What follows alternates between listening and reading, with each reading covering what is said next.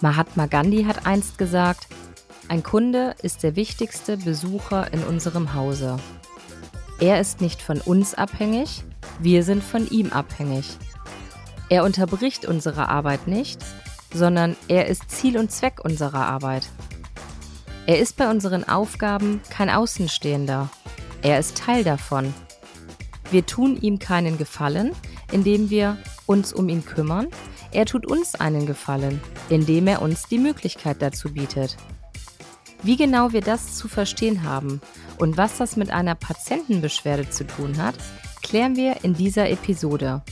Ihr hört das auch noch, der Compliance-Podcast für die Arztpraxis. Mein Name ist Katja Efferts.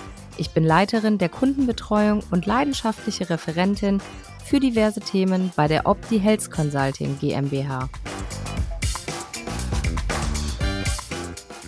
Bin mir sicher, jeder von euch hatte schon die Situation, dass sich ein Patient wegen irgendetwas in der Praxis beschwert. Das wird auch sicherlich immer mal gang und gäbe sein. Das soll natürlich kein Alltagsgeschäft sein, denn wir wollen ja aus diesen Dingen lernen. Aber dennoch ist es so, dass wir Menschen sind, die Patienten Menschen sind und nicht jede Situation komplett planbar und vorhersehbar ist und es deswegen sicherlich immer mal wieder zu Reibungspunkten kommen wird und es auch immer wieder zu einer Patientenbeschwerde kommen wird. Aus diesem Grund ist es total wichtig, sich mit dem Thema zu beschäftigen, um eben auch gut und souverän auf so eine Patientenbeschwerde reagieren zu können. Es soll ja eben auch nicht dazu führen, dass ich als Mitarbeiter mich in so einer Situation unwohl fühle, sondern dass ich eben routiniert mit so einer Situation umgehen kann. Wenn wir einen unzufriedenen Patienten betrachten, dann bietet dieser eine wahnsinnige Entwicklungsmöglichkeit. Denn lasst uns einfach mal versuchen, eine Patientenbeschwerde optimistisch zu sehen und das Positive daraus zu ziehen. Ein Patient äußert seinen Unmut über eine Situation. Das heißt, irgendetwas ist in der Praxis nicht so gelaufen, wie der Patient es erwartet, erhofft oder auch gewünscht hätte. Das heißt, wenn wir die Wünsche des Patienten erfüllen möchten, dann können wir daraus sehr, sehr gut lernen und deswegen bietet ein unzufriedener Patient, der sich äußert, diese große Entwicklungsmöglichkeit. Wenn man es also nicht schafft, einen Patienten glücklich zu machen, dann ist es total wichtig herauszufinden, was genau schiefgelaufen ist.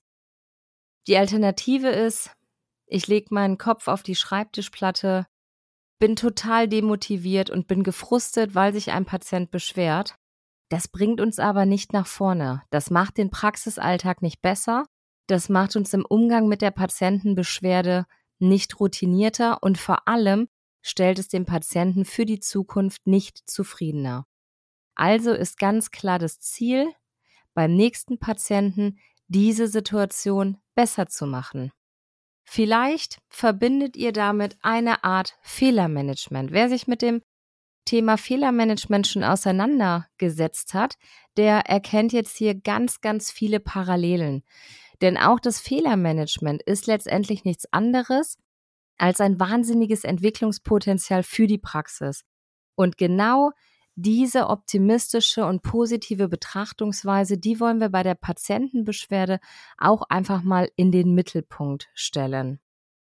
Zusammengefasst bedeutet es doch, dass ein loyaler Patient nicht nur einfach in die Praxis zurückkommt und weitere Termine macht und die Behandlung fortsetzt, er empfiehlt auch nicht einfach nur diese Praxis weiter, weil er loyal ist und weil er zufrieden ist, sondern er geht aktiv damit um und fordert quasi schon seine Freunde, seine Bekannten und seine Familie dazu auf, auch in diese Praxis zu gehen.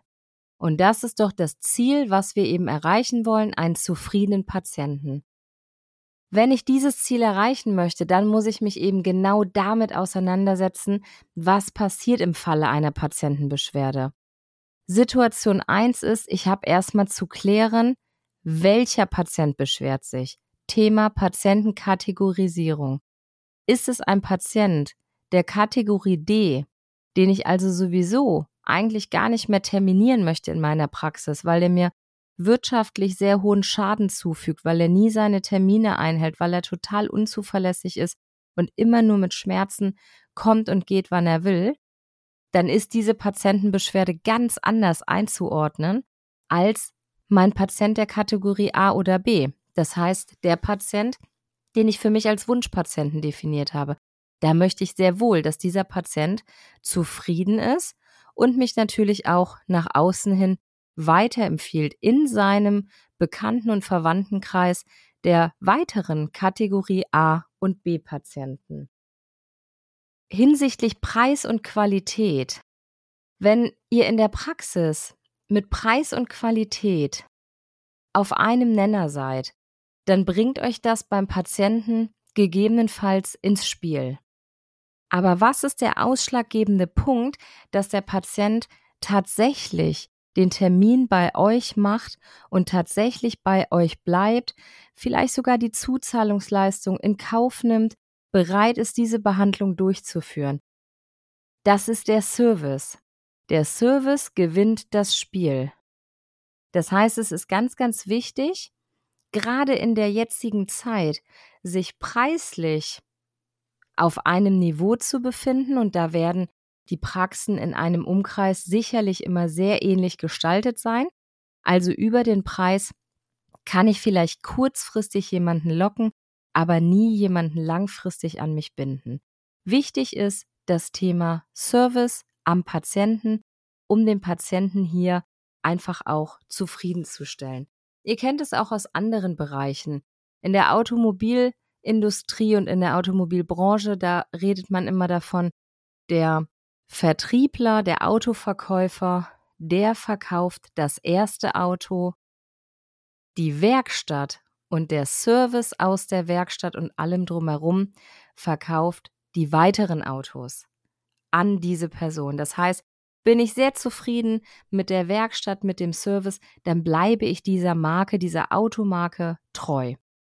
Das ist eben auch das Ziel bei uns. Das heißt, wir wollen mit der Patientenbeschwerde souverän umgehen und erstmal hinterfragen wir uns natürlich selber. Das heißt, wir fühlen uns nicht angegriffen, sondern wir nehmen diese Patientenbeschwerde ernst, gehen sachlich damit um, gehen ähm, ein bisschen wie bei der Einwandbehandlung damit umstellen, gegebenenfalls Fragen, offene Fragen, um eventuell eben auch noch weitere Informationen vom Patienten zu bekommen und vor allem um dem Patienten das Gefühl zu geben, wir hören zu und wir sind sehr, sehr an einer Lösung interessiert.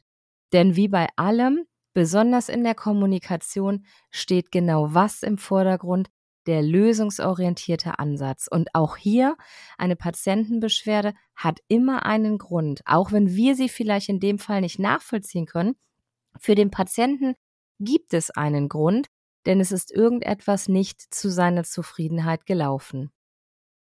Legt also ein gewisses Vorgehen in eurem Qualitätsmanagement am besten fest, wie mit einer Patientenbeschwerde umgegangen werden soll. Das heißt, wer erster Ansprechpartner. Wie verhält man sich, wenn eine Patientenbeschwerde eingeht? Ich kann das ja nicht steuern, wen der Patient anspricht. Das heißt, jeder in der Praxis muss wissen, wie dieser Prozess in unserer Praxis organisiert ist. Die Beschwerde wird aufgenommen, der Fall wird dokumentiert und dem Patienten wird entgegengebracht, wir klären diesen Fall, wir melden uns wieder, je nachdem, worum es geht. Ne? Geht es dann zum Beispiel um eine fehlerhafte Rechnung, wird es an die Buchhaltung weitergegeben? Geht es um ein, eine Beschwerde über die Terminierung, wird es an die Rezeption weitergegeben? Geht es um eine Aufklärung oder Behandlungssache, wird es an den Behandler weitergegeben? Das heißt, jeder in der Praxis muss Bescheid wissen, wie wird mit dieser Patientenbeschwerde umgegangen. Ganz, ganz wichtig ist immer festzuhalten, ein Patient, der seine Beschwerde äußert, ist ein Patient, der im Grunde genommen Energie aufbringt, um eine Situation zu klären, weil er nicht einfach die Praxis wechseln möchte. Das heißt, vom Prinzip her fühlt er sich wohl in dieser Praxis, und möchte natürlich auch seine Behandlung dort fortsetzen, möchte weiter dorthin ähm, als Patient auch seine Termine wahrnehmen und wendet deswegen die Energie auf, das, was ihm jetzt negativ aufgeschlagen ist, anzusprechen und in Form einer Patientenbeschwerde zu äußern. Deswegen ist es total wichtig, das eben auch ernst zu nehmen und den Patienten hier an die Hand zu nehmen und zu sagen, Mensch, ich kann das total verstehen, dass die Situation für Sie hier nicht zufriedenstellend gewesen ist. Ich garantiere Ihnen, wir klären den Fall auf. Ich halte mit der entsprechenden Kollegin, die für den Bereich zuständig ist, Rücksprache. Sie bekommen bis dann und dann nochmal eine Info von uns, je nachdem, was dann eben dort für ein Fall vorliegt und was da dann auch entsprechend zu tun ist. Alleine dadurch, dass der Patient seine erste Beschwerde schon mal loslassen konnte und loswerden konnte, alleine dadurch ist es schon so, dass der Patient sich beruhigt. Deswegen ist diese erste Reaktion von dem, der den ersten Schwall der Beschwerde abbekommt, enormst wichtig. Du musst auf jeden Fall die Eigenschaft haben, dort deeskalierend zu wirken. Ich darf mich da nicht irgendwie mit dem Patienten duellieren und sich gegenseitig hochschaukeln und in eine hitzige Diskussion geraten, sondern meine Aufgabe als Praxismitarbeiter ist es, deeskalierend zu wirken, den Patienten zu beruhigen, ähm, ihm Verständnis zu zeigen und ihm klar zu bescheinigen, dass wir uns um diese Sache kümmern. Macht euch einfach mal Gedanken darüber, wie ihr mit Patientenbeschwerden umgeht, was die Beweggründe vielleicht auch vom Patienten sind. Und vor allem, das Verständnis kommt immer dann, wenn ich mich zwischendurch mal in die Situation des Patienten versetze und nachdenke, wie würde ich denn privat bei einem Arztbesuch in so einer Situation reagieren. Wenn ihr zu diesem oder auch zu einem anderen Thema noch Fragen habt oder wenn ihr noch mehr Input braucht, dann schreibt uns gerne über info at opti-hc.de. Abonniert diesen Podcast, um weiterhin und regelmäßig tolle Tipps von uns zu bekommen. Lasst uns gerne ein Like da, schreibt eine Rezension, gebt eine Bewertung ab. Alles, was ihr macht, wir freuen uns darüber. Vielen, vielen Dank fürs Zuhören. Bis zum nächsten Mal. Ciao und tschüss, eure Katja Efferts.